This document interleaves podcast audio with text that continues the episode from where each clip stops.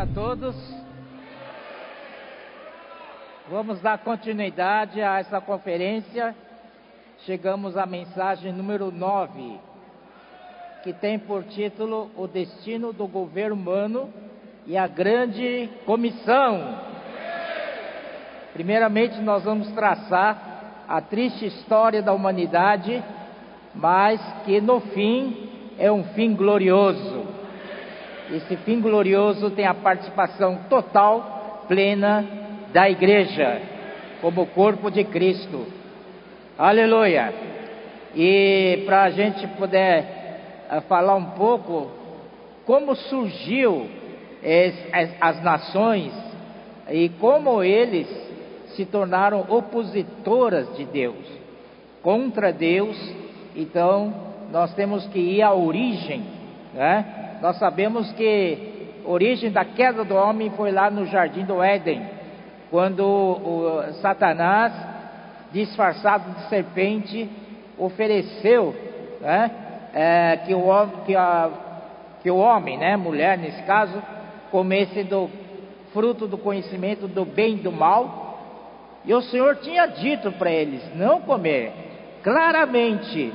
E quando o Senhor fala uma palavra, é para nós obedecermos, custe o que custar. Nesse caso, né, a Eva, infelizmente, não guardou a sua posição de obediência a Deus e, enganado por serpente, tomou o fruto e comeu. E deu para o seu marido também comer. Aí foi, aí foi o início da história da queda do homem. Então nós vemos que depois da descendência de Adão e Eva, nós temos, uh, eles tiveram dois filhos, Caim e Abel. Caim e Abel também uh, são duas linhas diferentes, né? O Caim, é, depois ele, é, ele então fez uma oferta a Deus, assim como Abel também fez uma oferta a Deus. Mas Deus agradou mais uh, da oferta, Deus agradou mais do Abel e da sua oferta. Essa é a ordem que a Bíblia fala. Primeiro é a pessoa, depois é, a, é, o, é, o, é o seu, sua oferta, tá bom? Então, quando nós ofertamos para o Senhor, vai primeiro a nossa pessoa. Então, aí nesse caso, é, Abel foi agradável a Deus e o Senhor aceitou a oferta uh, dado por Abel a Deus. Nesse caso, Caim, uh, do seu labor na terra, ele fez de tudo, suor, é, cansaço, fadiga, e ele pensava que com esse sacrifício todo, o fruto desse trabalho, o nosso Deus é, deveria se agradar. Mas, irmãos, aqui já começa um grande princípio para aprendermos. Nunca a obra é feita por nós. O homem não tem capacidade para fazer obra nenhuma. Tudo é feito por Deus. Nesse caso de Abel, ele ofereceu o que? Uh, a gordura da sua, da sua ovelha, né, do animal, que é a melhor parte do produto. Sabe que gordura é coisa boa, né? É a melhor coisa. Tanto é que está acumulado no, no, uh, no, nos animais. Então é, é, é sobra, é aquele que está é, sobrando, que é, é, muita riqueza, né? Por isso, cuidado com gordura, tá? Ô Senhor Jesus. Aí, irmãos, é, Deus se agradou ah, da oferta de, de Abel, porque não havia nenhum trabalho assim, capacidade humana.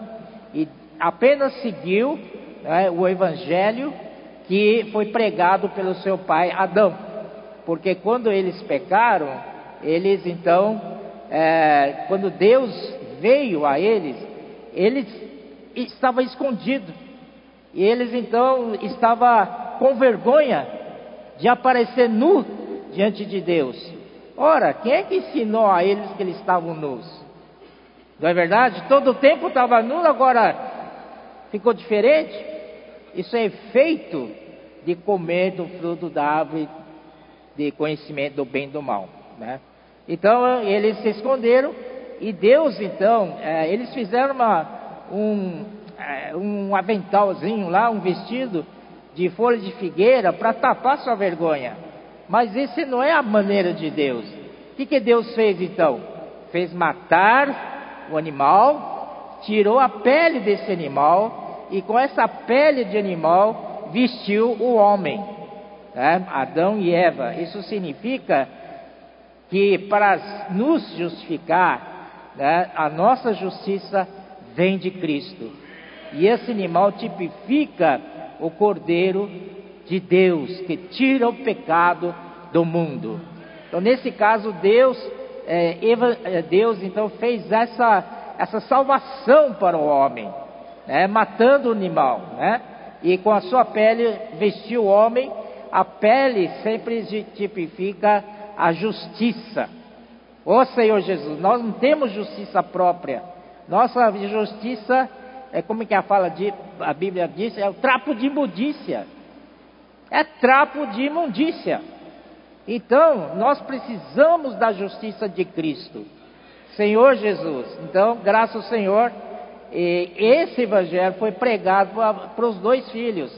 Só que Abel ouviu essa palavra. E o Caim, por sua vez, não ouviu. então, aqui nós vemos ah, dois resultados. Um é da linha de Caim. O Caim, então, foi expulso do jardim do Éden, teve que se virar sozinho, né, fora da presença de Deus. Ele, então, é, ficou com medo de viver fora da presença de Deus. E ele falou: Deus, se, se alguém me encontrar, vai me matar. Então, Deus deu um sinal para ele, para que ele não seja morto, né? Deus ainda teve misericórdia dele.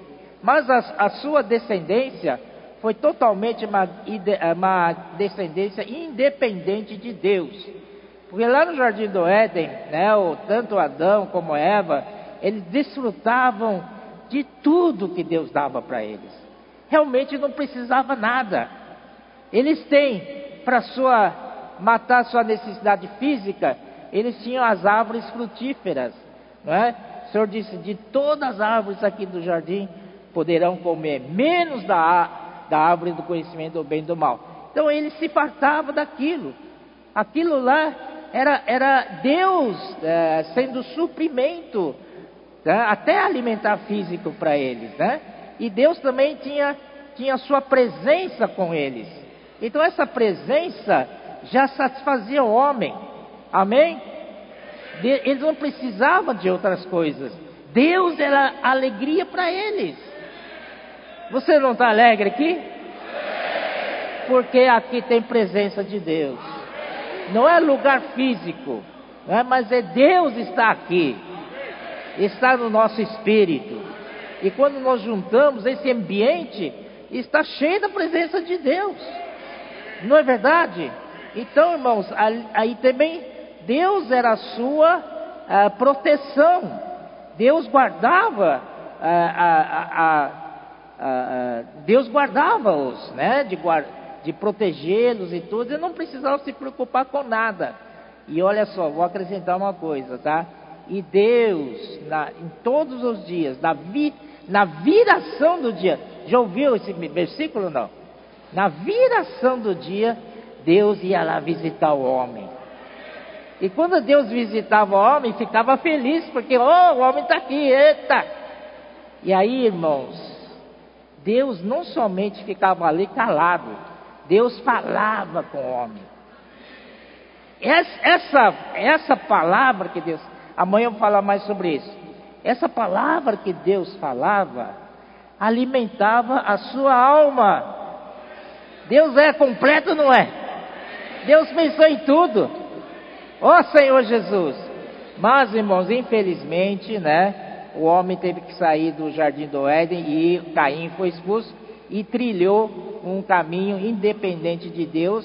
Suas descendência, sua descendência teve que criar uma própria é, próprio alimentos, né? viraram é, criadores de gado e também é, perderam a presença de Deus, perderam a alegria de Deus. Então fizeram flautas, instrumentos musicais, para se alegrar um pouco. Mas essa alegria dura pouco, não é? E também é, é, para se defender de outros que querem matá-los, ou até mesmo feras, né? É, animais é, bravos que querem é, mordê-los, matá-los também. Então, eles tinham que fabricar armas, né? armas para se defender. Isso no Jardim do Oeste não precisava. Então eles trilharam uma linha sem Deus. Aí, mas no caso de Abel, depois teve sete. Abel foi morto, né, pelo Caim, pela inveja, matou seu irmão, mas uh, Deus deu outro filho para o casal, Adão e Eva, que é Sete. E o filho de, do Sete, quando nasceu, então a Sete lhe deu o nome de Enos. Enos significa fraco, fraco, fraco, frágil e mortal. Aí se começou a invocar o nome do Senhor. Oh, aleluia! Oh, Senhor Jesus! Oh, Senhor Jesus! Aí, irmãos, vocês sabem que muita coisa rolou aí, tal, e chegando no capítulo 6, infelizmente tem que falar um pouco, é muito negativo, né? Uh, mas aqui diz assim que uh, como se foram multiplicando os homens na terra e lhes nasceram filhas, vendo os filhos de Deus que as filhas dos homens eram formosas, tomaram para si mulheres, as que entre todas mais lhes agradaram. Então, os filhos do homem, perdão, filhos de Deus aqui, vocês sabem que não é exatamente é, como nós, filhos de Deus. Eles são criaturas feitas por Deus, criaturas criadas por Deus. E naquela época é, eram chamados de filhos de Deus. São anjos, na verdade, anjos.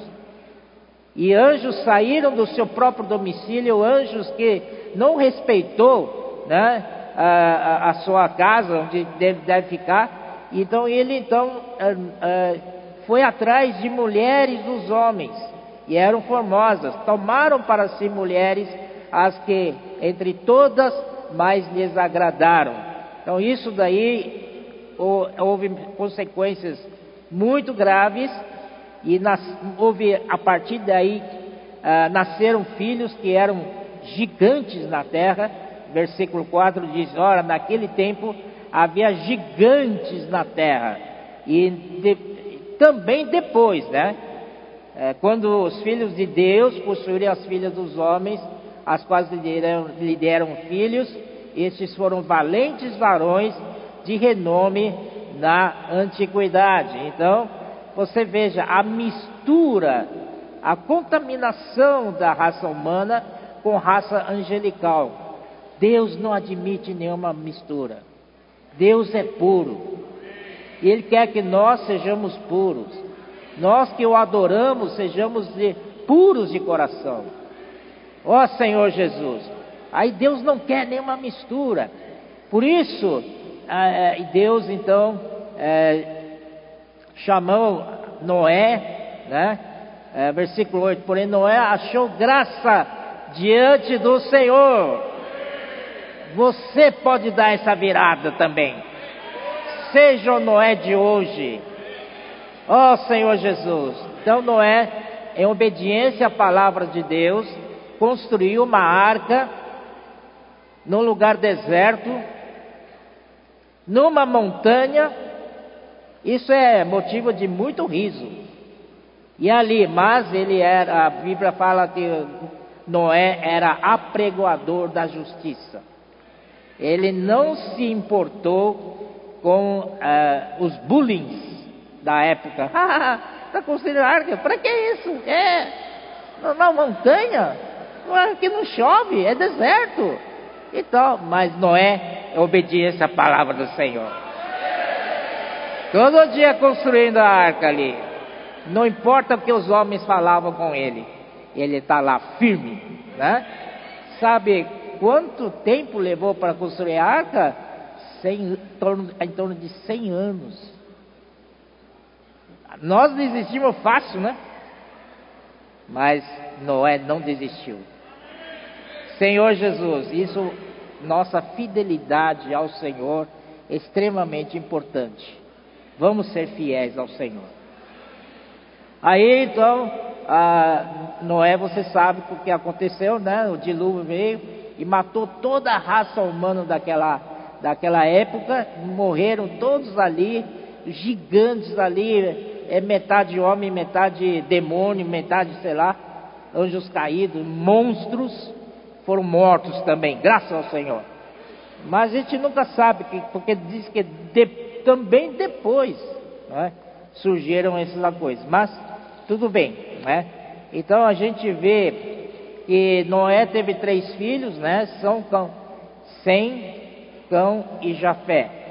E dentro desses três filhos, o Cão, né? Ele foi amaldiçoado pelo seu próprio pai, porque Cão, quando viu é, seu próprio pai embebedar com vinho que ele tinha plantado uma videira e se embebedou com vinho, então expôs toda a vergonha lá e ele estava lá expondo a nudez do seu pai para os seus irmãos. Ah, olha, olha nosso pai ali lá, está pelado ali, ó, que vergonha. Irmãos, nunca devemos expor vergonha dos irmãos. Amém?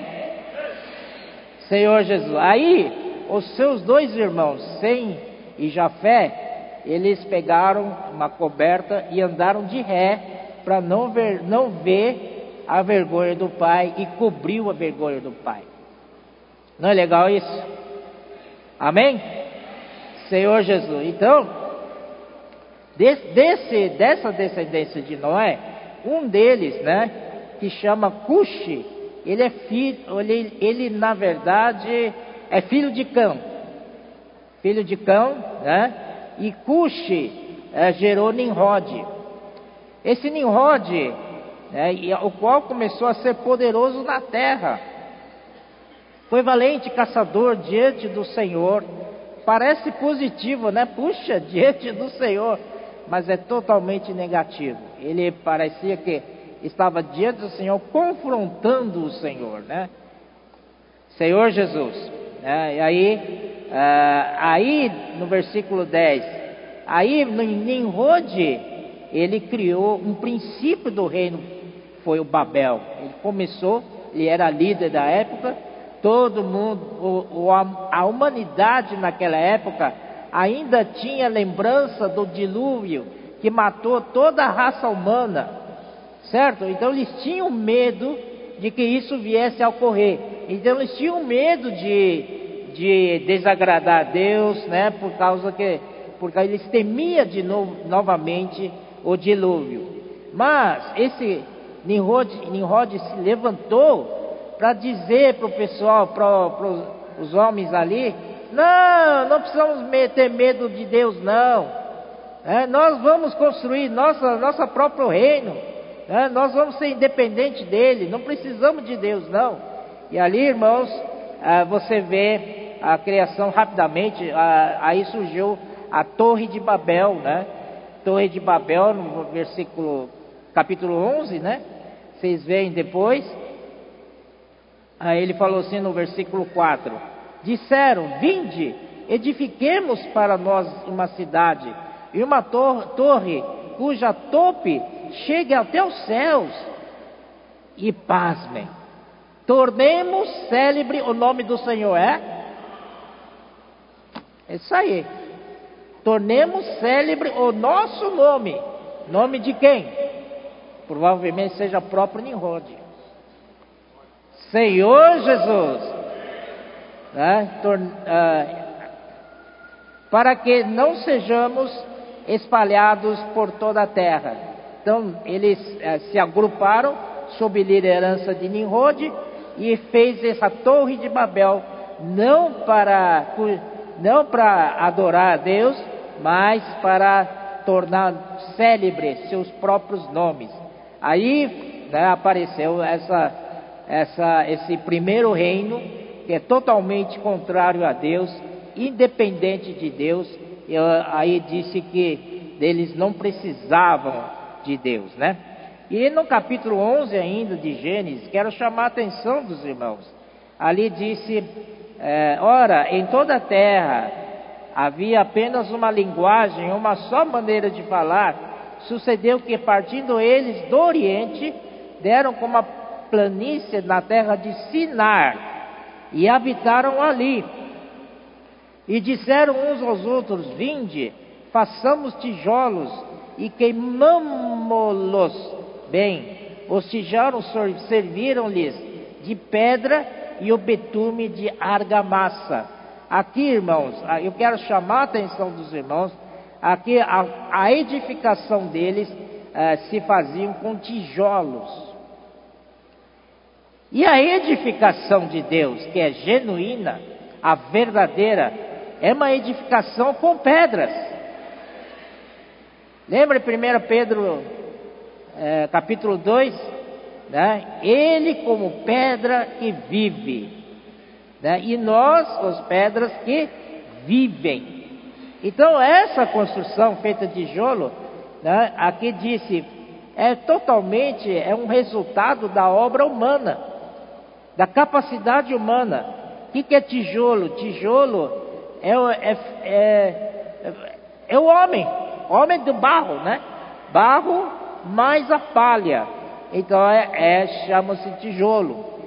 Vocês lembram quando lá em Gênesis, o povo de Israel, Gênesis não, é Êxodo, quando o povo de Israel foi levado para o Egito por causa da fome e ficaram lá, e aí surgiu um outro faraó que não conhecia José, e ele então mandou o povo a trabalhar por ele para construir as três cidades celeiros. E ali, irmãos, eles usavam tijolo também. E ali chegou o momento, esse faraó era muito sagaz, muito severo, uh, tiraram até uh, o material para construir os uh, tijolos, né? E, por exemplo, não tinha palha, então o povo de Israel tinha que, além de produzir tijolos, tinha que buscar também matéria-prima que era palha. Né? Então, isso tipifica, irmãos, a nossa própria obra humana. É feito pelo homem. E pedra é obra de Deus. Ele é a rocha sobre a qual estamos sendo edificados. E quem vai edificar a sua igreja é a igreja, é, é Cristo mesmo. Senhor Jesus. Aí, ah, aí apareceram muita, muitas nações independentes que não seguiam a Deus, e cada uma dessas nações estranhas tinha os seus ídolos, né? apareceram muitos ídolos. Ah, não quero falar muito, mas é, esses aparecimentos de ídolos deve haver alguma coisa a ver com o casamento dos filhos de Deus, que é os anjos caídos, com as filhas dos homens. É, que, que deve ter, né, sei lá. Porque em, em Êxodo, quando ah, Moisés foi enviado pelo Senhor para falar com o faraó, libertar o povo, e ali, na, na primeira praga, então, Arão pegou a vara, pá, todos os rios de, de Egito virou sangue. E aí, os sábios do Egito fizeram o mesmo, mas aí a Bíblia cita. Quando a Bíblia cita, é porque é importante considerar. Diz assim: com suas ciências ocultas. Isso, é, na primeira praga, na segunda praga, fizeram a mesma coisa, e sempre a Bíblia diz: com suas ciências ocultas. Na terceira praga, me chamou a atenção essa, essa frase, com suas ciências ocultas. Irmãos, é esse ocultismo. Irmãos, graças ao Senhor, estamos livres disso. Vocês estão livres, não? Tem gente que fica doente, fica desesperado e fica procurando, né, pede, pede a nossa oração, mas também vai para o terreiro. Que negócio é esse? Não é? Isso não vai funcionar nunca. Certo, irmão? Nós temos que confiar no Senhor. Ó oh, Senhor Jesus. Então, essas ciências ocultas, essas coisas, é, ocultismo é, é terrível. Né? Senhor Jesus, tá. Aí, nessa, nesse mundaréu aí de, de nações idólatras, Deus finalmente chamou uma pessoa. E essa pessoa, irmãos, é o Abraão. Ele habitava no Ur dos Caldeus. E Ur dos Caldeus, uma terra cheia de idolatria, cheia de ídolos. Se não me engano, irmão Pedro falou que até o pai dele era fabricante de ídolos. Meu Deus do céu! Como é que vai, o senhor foi escolher uma família dessa? Mas Abraão, sabe por que, Abraão, qual a característica do Abraão, porque Deus se agradou dele? Porque ele creu. Ele teve fé na palavra de Deus. Oh Senhor Jesus. E ele edificou altar para invocar o nome do Senhor. E depois uh, vamos correr, vamos correr para lá em Romanos, Romanos capítulo 4, vou mostrar para vocês. Paulo realmente é um ótimo escritor, excelente. Ele, aqui no capítulo 4, ele descreve muito bem quem é o Abraão. Capítulo 4, versículo 3 diz, rapidamente, tá? Pois que diz a Escritura, Abraão creu em Deus, e isso lhe foi imputado para justiça.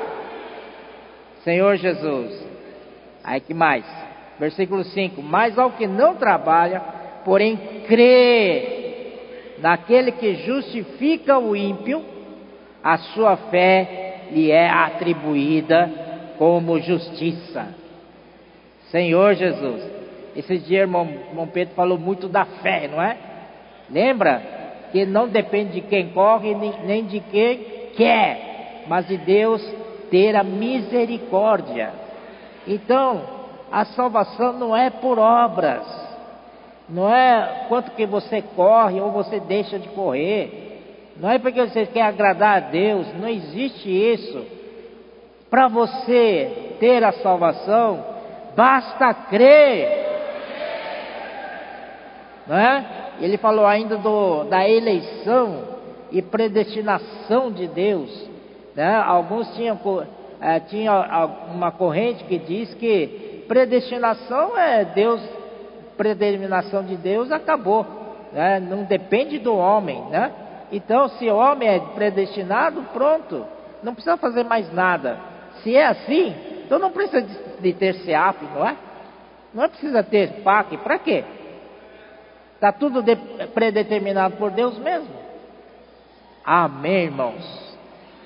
Aí entra um novo elemento, que é a fé. A fé. E por meio, a eleição é segundo a presciência de Deus. Deus te preconheceu lá na eternidade. Então, como é que é o negócio, né? Ah, ele está predestinado e o outro não está predestinado. Não é. Depende da sua fé. Se você crê nele, você está predestinado. Não está? Predestinado para a filiação, para se tornar filhos maduros. Por isso que eu digo, irmãos, é tudo é pela fé. Então, nós devemos sair pregar evangelho. Adoidado. Quanto mais almas conquistarmos, melhor. Porque mais cedo ele vai conhecer que ele foi predestinado. E mais cedo ele vai ser salvo, mais cedo ele vai poder é, se tornar um filho maduro. Senhor Jesus, graças ao Senhor. E aí, vou, né, também no capítulo 4, versículo 17, né, por Pai de muitas nações te constituir, perante aquele no qual creu, o Deus que vivifica os mortos Rapaz, a sua fé é poderosa. Deus pode ressuscitar, revivificar o morto por causa da oração. E chama à existência as coisas que não existem. Isso é fé. Não tem nada, mas de repente, pela fé, Deus faz existir as coisas que não existem. Graças ao Senhor. Aleluia. Então, é, é isso aí é muito importante. E depois em nós vemos que aí então Deus é, queria que o Abra, através de Abraão tivesse uma descendência é, tal como as estrelas do céu, tal como a areia da praia do mar.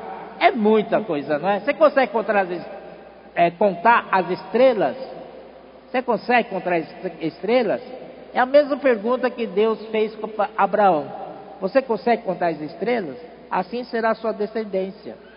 Uma descendência celestial. A qual somos nós? E a outras, ah, como praia, como areia do praia do mar, aí se refere ao povo de Israel. Então, Deus esperava de Abraão um povo totalmente dele. Senhor Jesus, porque Deus perdeu, não tinha nenhuma nação na terra que buscasse a Deus. Veja que situação triste, veja, né? Esse cenário triste, Deus Criador do homem, no fim não ficou com nada. Por isso ele chamou Abraão. Aí de Abraão veio o, seu filho Isaac, de Isaac gerou Jacó, e Jacó teve doze filhos, doze patriarcas, então dele surgiu uma grande nação, que chama-se Israel. Ó oh, Senhor Jesus, Deus ficou contente, né? Mas Israel foi lá para Egito, debaixo do domínio de Faraó e tal. Eles passaram lá 400 anos no Egito e Deus não queria que eles ficassem no Egito para sempre. Aí então o Senhor fala assim: do Egito chamei meu filho. Então, no tempo determinado, ah, então eh, Deus fez grandes obras, não é? é desbaratou Faraó, enviando Moisés e Arão para isso, e depois que saiu do, do Egito, o exército de Faraó ainda corria atrás deles para trazê-los de volta ao Egito, mas o Senhor fez grande proeza no Mar Vermelho. O povo cruzou a seco. E o exército de Faraó, ah, nós também podemos. E entrou no mar, mar fechou. Morreu todos. Cavalo, cavaleiro, carroça, tudo foi, foi ah, afogado. Senhor Jesus, Aí, Senhor Jesus, uh, e Deus então trouxe eles para deserto, e no deserto Deus falou a eles. Agora Deus, uh, Deus dizia: essa é a grande oportunidade que eu tenho para abrir meu coração para este povo, né? Vamos ver Êxodo 19. Vamos lá, vamos lá, Êxodo 19 capítulo 19, versículo 4, assim. Tendes visto, o Senhor falando para o povo de Israel, lá no monte Sinai, é, onde está Moisés. Tendes visto o que fiz aos egípcios, grandes façanhos Deus fez, fez contra os egípcios, como vos levei sobre asas de águia e vos cheguei a mim. Puxa, que palavra amorosa, né? Romântica. Deus diz assim: vos, vos levei sobre asas de águia e vos cheguei a mim, a Ele, Senhor Jesus. Aí ele diz assim: agora, pois se diligentemente ouvirdes a minha voz, essa minha voz é a palavra do Senhor palavra profética. Aleluia. Ah, então sereis, não, e guardardes a minha aliança, que é ouvir a palavra do Senhor e praticá-la. Então sereis minha propriedade peculiar dentre todos os povos, porque toda a terra é minha. Quando Deus escolheu um povo e que nesta terra, então essa terra é do Senhor. Significa que Deus tem um reino que o representa aqui na terra. Deus tem uma representatividade na terra. E esse povo de Israel podia, eh, eh, foi escolhida por Deus para ser uma, um, um tipo de representante de Deus aqui na terra, representante do Deus, do reino de Deus aqui na terra. Por isso que quando o Senhor viu isso, o Senhor disse: toda a terra é minha, porque eu tenho um reino aqui na terra. Não é maravilhoso, irmãos? Aí, irmãos, vocês sabem que o uh, povo de Israel, muitos altos e baixos, né? Mais baixos do que altos, uh, uh, ofenderam a Deus. E mesmo, irmãos, uh, vários reis passaram, né? Em Israel, reino de Judá, reino de, de Israel, todos os reis ali, irmãos, exceto alguns, muito pouquinhos, mas todos né, é, mantiveram ídolos, né? Ídolos do alto, não sei o que e tal. Irmãos, isso desagradou a Deus muitíssimo. Esse re, representante do reino de Deus na terra, envolvido com ídolos, não é? Então, no fim, sabe o que aconteceu? Por, uh, o reino do norte, Israel, foi levado cativo para e espalhado nas regiões da Síria. E eles tomaram, o rei, rei da Síria, tomaram moradores de lá, não sei aonde que é, acho que na região da Mesopotâmia, para morar no lugar deles aqui em Israel. Por isso, exemplo, Samaria. Por que, que judeus não gostam de samaritanos? Desprezam os samaritanos. Porque samaritanos é justamente o produto disso. Que o povo de Israel foi lá uh, no exílio tal, né? E outros povos uh, vieram para habitar em Samaria. Então, eles não são 100% judeus. Eles não são puro sangue judeus.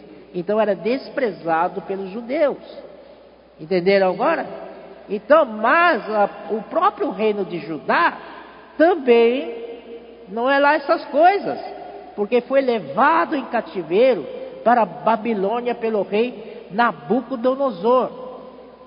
Aí Deus perdeu esse reino de Deus aqui na terra, perdeu a sua representatividade. E agora, irmãos, meus irmãos? É? Então é tão sério, irmãos, que vamos ver em a segunda segundo Crônicas, segundo Crônicas, lá no último capítulo, acho que é 36, né? 36. Ele diz assim, versículo 23.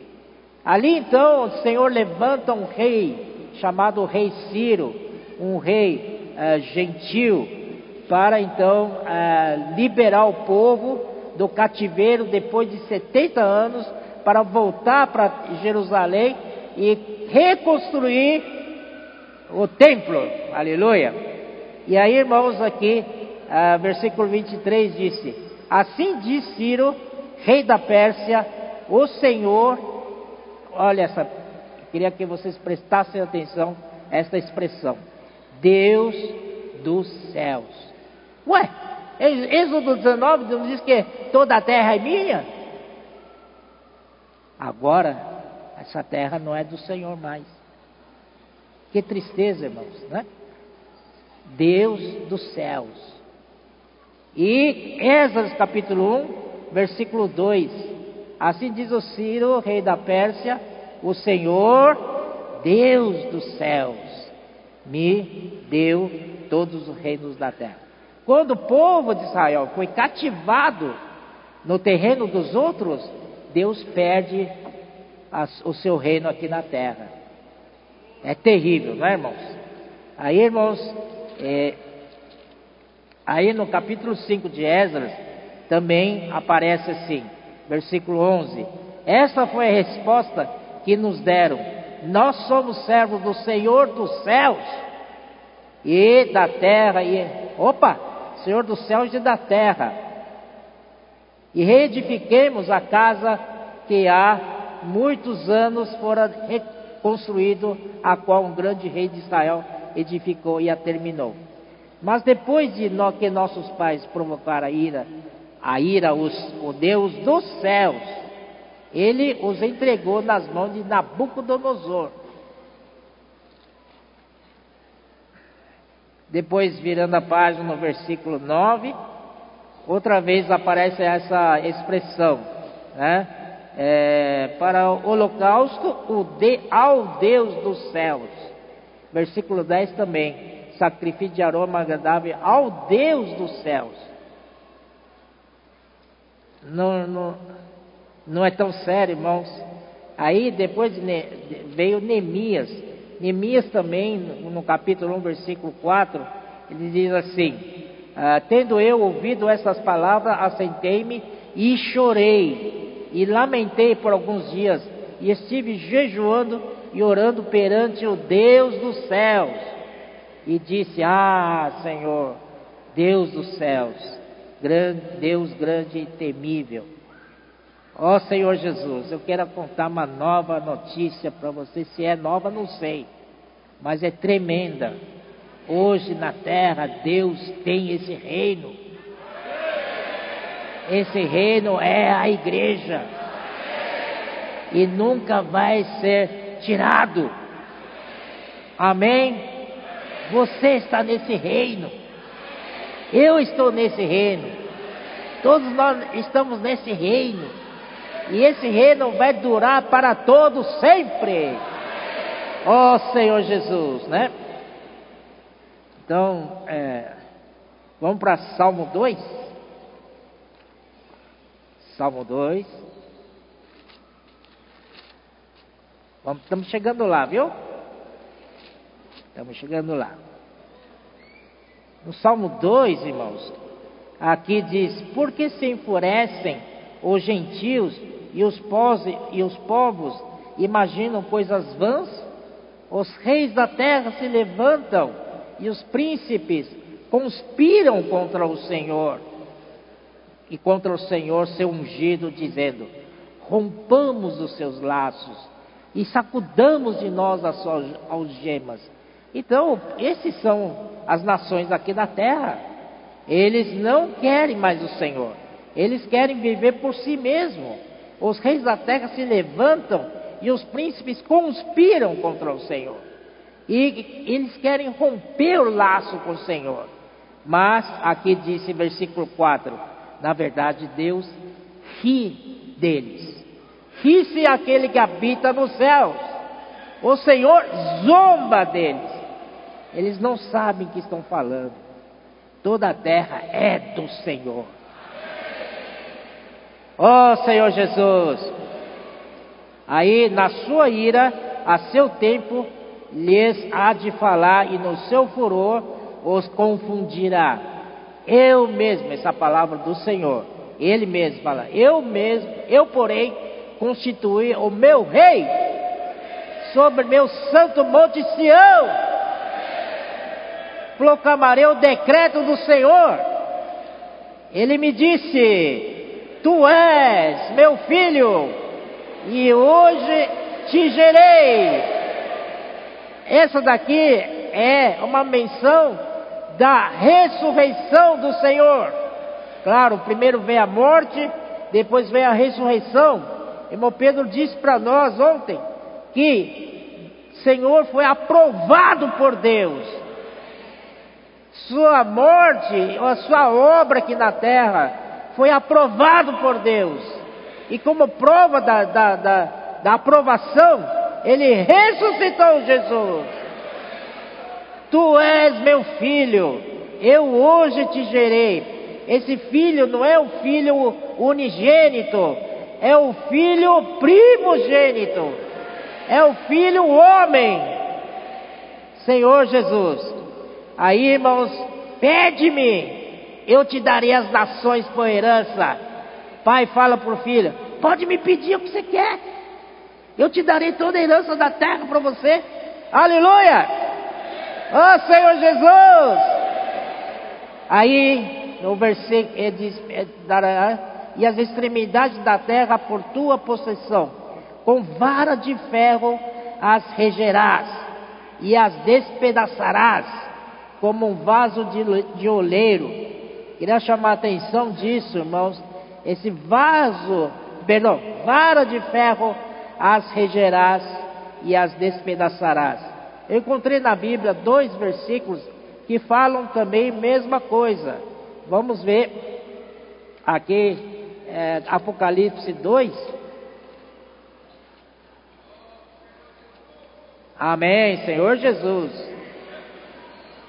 Apocalipse 2, 26 disse: Ao vencedor que guardar até o fim as minhas obras, eu lhe darei autoridade sobre as nações, e com cetro de ferro as regerás, e as reduzirá a pedaços como se fossem objetos de barro.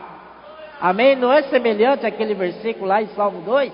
Mas ali é para Cristo. Agora é o filho primogênito.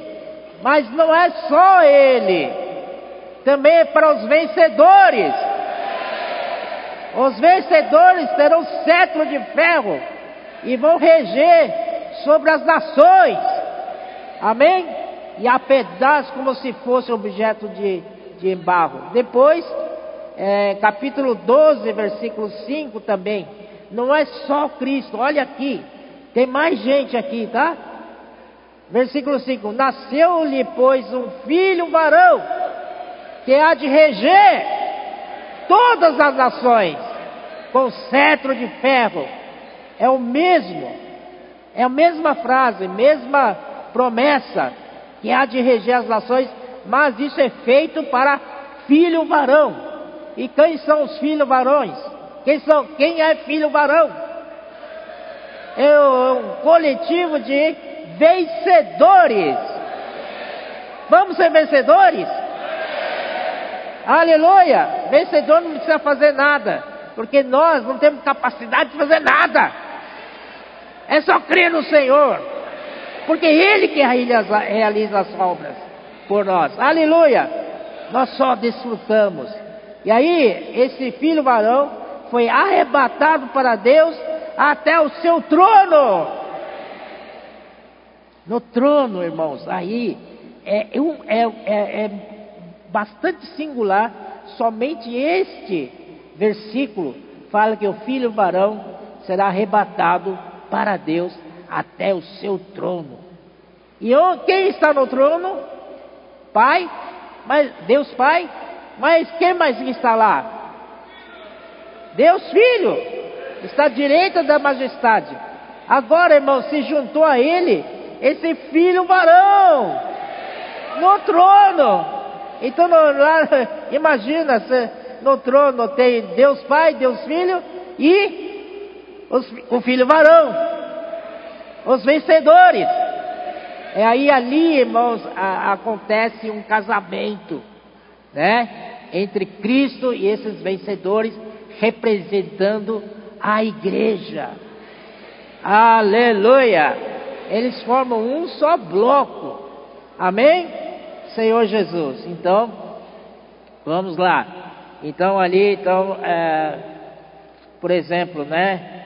É, capítulo 14 de, de Apocalipse, diz assim: Olhei e eis o cordeiro em pé sobre o monte Sião, e com ele 144 mil, tendo na fronte escrito o seu nome e o nome de seu pai. Versículo 4: São eles os que não se macularam com mulheres, porque são castos, são eles os seguidores cordeiro, por onde quer que vá, são os que foram redimidos dentre os homens, primícias para Deus e para o Cordeiro. Amém? Então não é só Cristo, Cristo e os seus seguidores. Oh Senhor Jesus, essa noite quero impressionar vocês. Vamos virar seguidores de Cristo. Para onde Ele for, vamos atrás. Oh Senhor, ser um com Ele.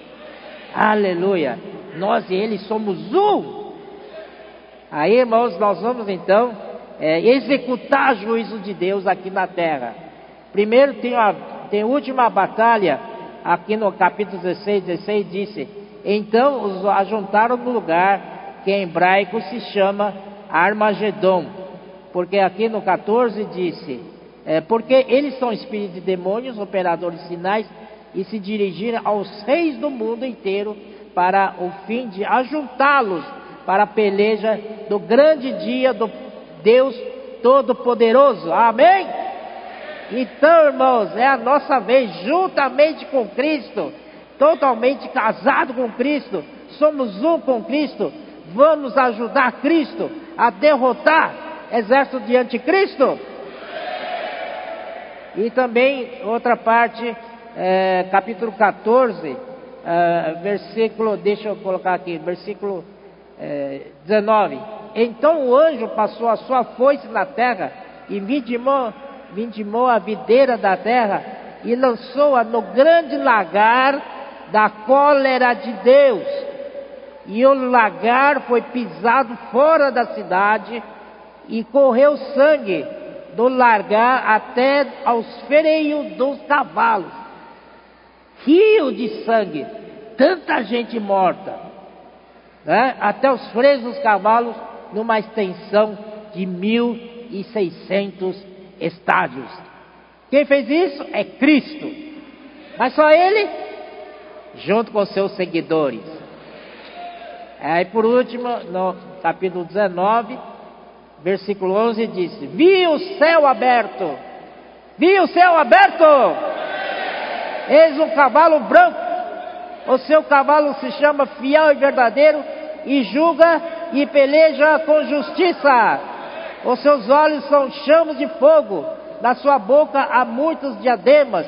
Tem um nome escrito que ninguém conhece senão ele, que está vestido com manto tinto de sangue, o seu nome se chama Verbo de Deus.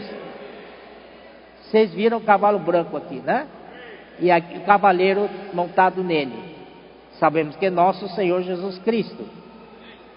Agora, versículo 14: E seguiam-no, e seguiam-no os exércitos que há no céu.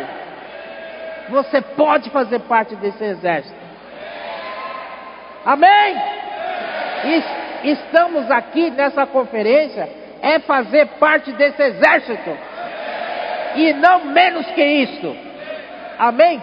exércitos que há no céu, montando cavalos brancos, com vestidura de linho finíssimo, branco e puro. E aí no 19 diz assim, versículo 8, só, pois lhe foi dado vestir o linho finíssimo, resplandecente puro, porque o linho finíssimo são os atos de justiça dos santos. Lá em Gênesis, caso de Adão e Eva, o Senhor é, providenciou uma, uma veste de justiça, que tipifica que Cristo é a nossa justiça. Mas agora, esta, é, é, a segunda veste, nós é que temos que bordar, nós que temos que é, costurar. Então, irmãos, esse, é, esse linho finíssimo é, é, são os nossos atos dos santos. Aleluia! Você vai me dizer que são atos dos santos? Ser bonzinho com os outros, não brigar com ninguém? Não é nada disso. É sair pregar evangelho. Amém? Senhor Jesus. Então, sai da sua boca uma 15. Sai da sua boca uma espada afiada para com ela ferir as nações, e ele mesmo as regerá com cetro de ferro e pessoalmente pisa o lagar do vinho do furor da ira de Deus Todo-Poderoso. Agora vou falar um pouquinho da, da, da, da do logomarca aqui. Está aí, não? Rafa, manda, manda a logomarca aí, vai. Como eu estou de costas, né? Eu vou falar sem ver, tá bom? Ali, ó, aqui está na frente. É... Você vê nesse logomarca, ele tem um quadrado aqui no meio. Só que esse quadrado, na verdade, não é quadrado, é um cubo. Amém? Mostrar para vocês. Em Mateus capítulo 16, né, quando Pedro, é, por orientação do Pai, disse que ele era o Cristo, o Filho do Deus vivo. Amém? Então, ele, tinha, ele como Cristo, ele tinha uma grande comissão para ser, ser levado a cabo, né? e Pai lhe recomendou, Pai lhe incumbiu essa comissão. Só que Cristo não quer fazer sozinho. Ele então disse para Pedro: Eu também te digo. Tá bom, você falou que eu vou ter uma comissão que pai, pai me deu, mas eu também te digo: edificarei a minha igreja, não é? é sobre, sobre esta rocha, que tu és Pedro, e edificarei a minha igreja sobre essa rocha, e as portas do inferno não prevalecerão contra ela. Por enquanto, esse verbo não prevalecerão está no futuro. Mas, irmãos, queremos que um dia seja presente. Amém? Por isso vamos tratar de crescer, negar a nossa vida da alma. Né? É, tudo que o irmão Pedro mostrou para nós em Colossenses, é, fazer morrer a nossa natureza terrena. Amém? E assim vamos ser edificados junto com Cristo. E aí, nós sabemos que essa edificação, né, Cristo é a pedra angular. E essa pedra angular é a principal pedra. E os homens tropeçaram nele, porque não criam que ele era essa pedra angular. Mas Cristo de fato é. E é para a edificação da igreja, Cristo se pôs ele primeiro como pedra principal. E aí nós, santos, somos edificados em cima disso. Somos edificados, mas um dia essa edificação vai ficar pronta. Você não acredita? Estou falando, vai ficar pronta. Já está ficando pronta. Já está já tá tomando forma. Não é verdade? Vou mostrar um versículo para vocês. Em Zacarias. Zacarias 4. É aqui. É, Versículo 6 é muito conhecido da, de nós, do nosso, nosso público. É, diz assim: é muito interessante todo o capítulo 4 de Zacarias, porque ele fala ah, do, das duas oliveiras, vertendo óleo para uma bacia, óleo dourado, dois bicos de ouro, não é verdade? E aí saiu sete tubos para alimentar ah, o candelabro. Mas não vou falar sobre isso por causa do tempo. Mas aí no capítulo 4, 6 disse: Prosseguiu ele e me disse: Esta é a palavra do Senhor a Zorobabel. Zorobabel, aquela ela era na, na época líder, eh, representante da realeza para eh, edificação. Né? No caso dele era reconstruir o templo. Mas aqui disse: Não por força, nem por poder, mas pelo meu espírito, diz o Senhor dos exércitos. Quem és tu, ó grande monte? Já começa a falar do monte, tá? Aí fala assim: é, Quem és tu, grande monte? Diante de Zorobabel serás uma campina, porque ele colocará a pedra de remate em meio a aclamações, haja graça e graça para ela. Cristo é a base, Cristo é a pedra angular, aí somos edificados sobre esse Cristo, e depois no fim, quando termina a edificação, Cristo também será a pedra de remate. Amém? Então mostra que a edificação é um cubo, né? Ele não é, é de dois planos, por exemplo, sistema cartesiano XY. É XY e Z. Amém? Algo levantado, erguido. Amém? E tu, algo encabeçado também.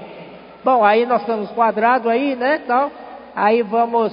É, esse cubo aí, irmãos.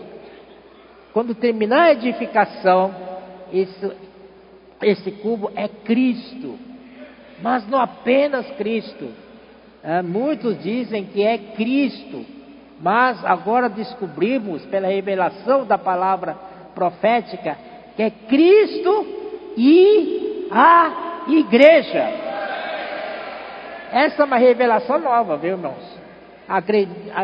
Acredita em mim. Senhor Jesus. Depois, vamos ver Daniel, Daniel capítulo 2.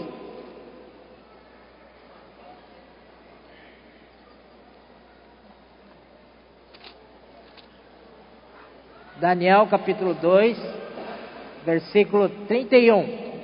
Ele fala do sonho que Nabucodonosor é, teve e ninguém conseguiu interpretar. Então aí é, lembraram de Daniel, que era interpretador de sonhos. Então Daniel foi interpretar esse sonho é, dos, de, Zoroba, de Nabucodonosor.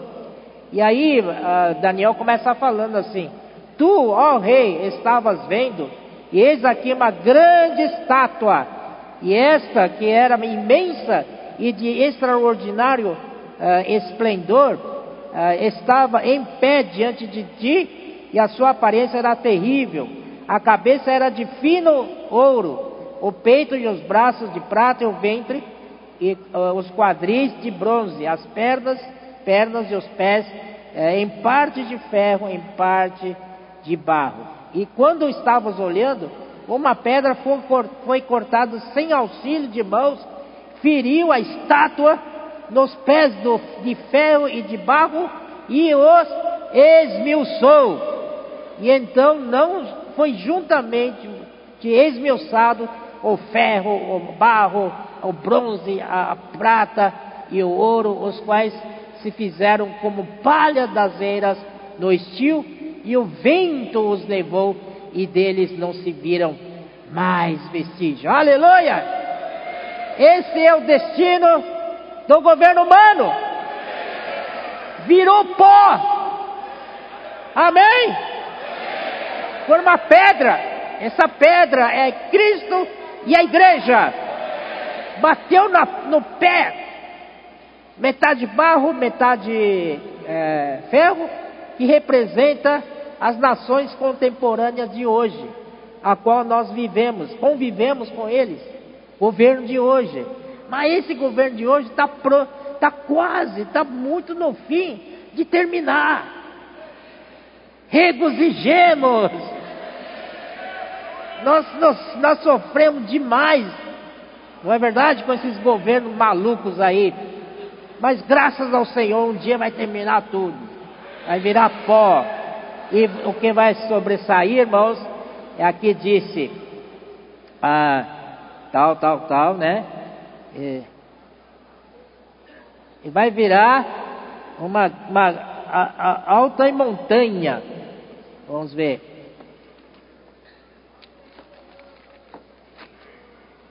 Ó oh, Senhor Jesus, ó oh, Senhor Jesus, ó oh, Senhor Jesus. Versículo 35. Ah, 35, né? É, e deles não se viram mais vestígios. Agora essa continuação.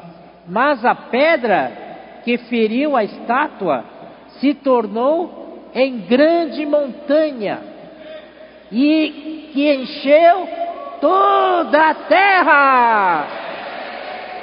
Cristo, a igreja, vai virar uma grande montanha e encheu toda a terra. O Pedro falou de plenitude, é isso aí, irmãos.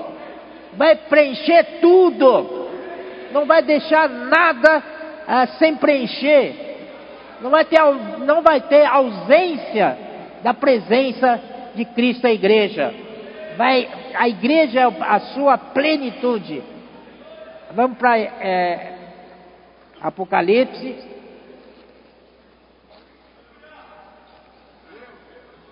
Amém. 21, 10. E me transportou em espírito até a uma grande elevada montanha e me mostrou a santa cidade, Jerusalém, que descia do céu da parte de Deus. Olhe para o logo, não é, não é parecido? Aquele cubo, né? Rolou, rolou e virou uma grande montanha, que é o triângulo, né? Ó oh, Senhor Jesus, né? E aí, versículo 16 disse: a cidade é quadrangular, de comprimento e larguras iguais. E mediu a cidade com a vara até 12 é, mil estádios. O seu comprimento, largura, não é só largura, é altura também, são iguais. Portanto, é um cubo. Amém? Ah, Aí, irmãos, aí nós vemos aqui, ah, capítulo 22. Então me mostrou o rio d'água da vida, e brilhante como cristal, que sai do trono de Deus e do Cordeiro. Ó oh, Senhor Jesus, o trono de Deus está no topo. Amém? Graças ao Senhor. Então, não tenho tempo mais. Falta cinco minutinhos. Vamos lá para a grande comissão. Aí eu já termino rapidinho, tá bom? Tenha paciência, meu Deus, meus, meus irmãos. Aí no capítulo 28 de Mateus, a grande comissão, o Senhor disse, versículo 18: Jesus, aproximando-se, falou-lhes, dizendo: Toda a autoridade me foi dada no céu e na terra. Ide, portanto, fazei discípulos de todas as nações, batizando-os em nome do Pai e do Filho e do Espírito Santo, ensinando-os a guardar todas as coisas que vos tenho ordenado. E eis que estou convosco todos os dias até a consumação do século. Irmãos, nós temos toda a autoridade nos céus e na terra. Você tem medo de quê? Vamos cumprir essa comissão. Ide, portanto, fazei discípulos de todas as nações. Irmãos, você não precisa ter medo, você tem a autoridade te dando respaldo. É, você tem costa quente. Não tenha medo. Né? E depois, irmãos, para concluir, vamos ver um pouco Efésios capítulo 1. Oh Senhor Jesus. Só uma parte aqui, tá? O irmão Pedro falou ontem, mas é bom a gente é, ler novamente, mas rapidamente. 18. Iluminado os olhos do vosso coração para saberdes qual é a esperança do seu chamamento, qual a riqueza da glória da sua herança nos santos e qual a suprema grandeza do seu poder para com os que cremos. Três qual? Três qual aqui, né? Aí, tudo isso vai ser dado para você se você crê. Crê ou não crê? Amém. Se nós cremos, então essa ele vai operar a eficácia da força do seu poder. Né? O irmão Pedro explicou muito bem, não vou entrar nesse detalhe. Eu, porque poder, ele realiza um trabalho. E esse trabalho é a força que faz. O qual exerceu ele em Cristo, ressuscitando dentre os mortos e fazendo assentar à direita nos lugares celestiais. Está sentado. Tem medo de quê? Do seu timidez? Não precisa ter medo. Ele é com você. Apenas abra sua boca e diga: Posso orar por você? Deixa ele fazer o resto. Não é? Aqui diz assim: Irmãos, você está na direita, no lugar celestiais, acima! Acima! Leu isso, irmãos? Está na sua Bíblia. Acima de todo principado. Não tem mais, ele é acima deles. Eles têm autoridade. Mas o Senhor subiu acima. Não tem ninguém mais acima acima de todo principado, acima de todo poder, acima de toda potestade e de todo domínio, acima de todo nome, que se possa referir não só no presente século, mas também no vindouro. Oh Senhor Jesus, que, que Cristo temos nós. E depois, irmãos, esse Cristo, né? Deus deu Cristo como cabeça para a igreja, e pôs todas as coisas debaixo dos seus pés, e para seu cabeça sobre todas as coisas, o deu à igreja. O deu à igreja. E irmãos, nós temos um cabeça. Nós estamos encabeçados nele. Se nós continuarmos encabeçados nele, todas as coisas serão encabeçadas nele também. Mas primeiro tem que ser a igreja, né? Para ser a, o cabeça de todas as coisas, o deu a igreja. E a igreja qual é? O qual é o seu corpo, a plenitude daquele que a tudo enche em todas as coisas. Por isso o Senhor disse: Ide! Comportores, ide! Pistas, ide! Comportores por hora, ide! Comportores por oportunidade, ide! Comportores online, né? Ide!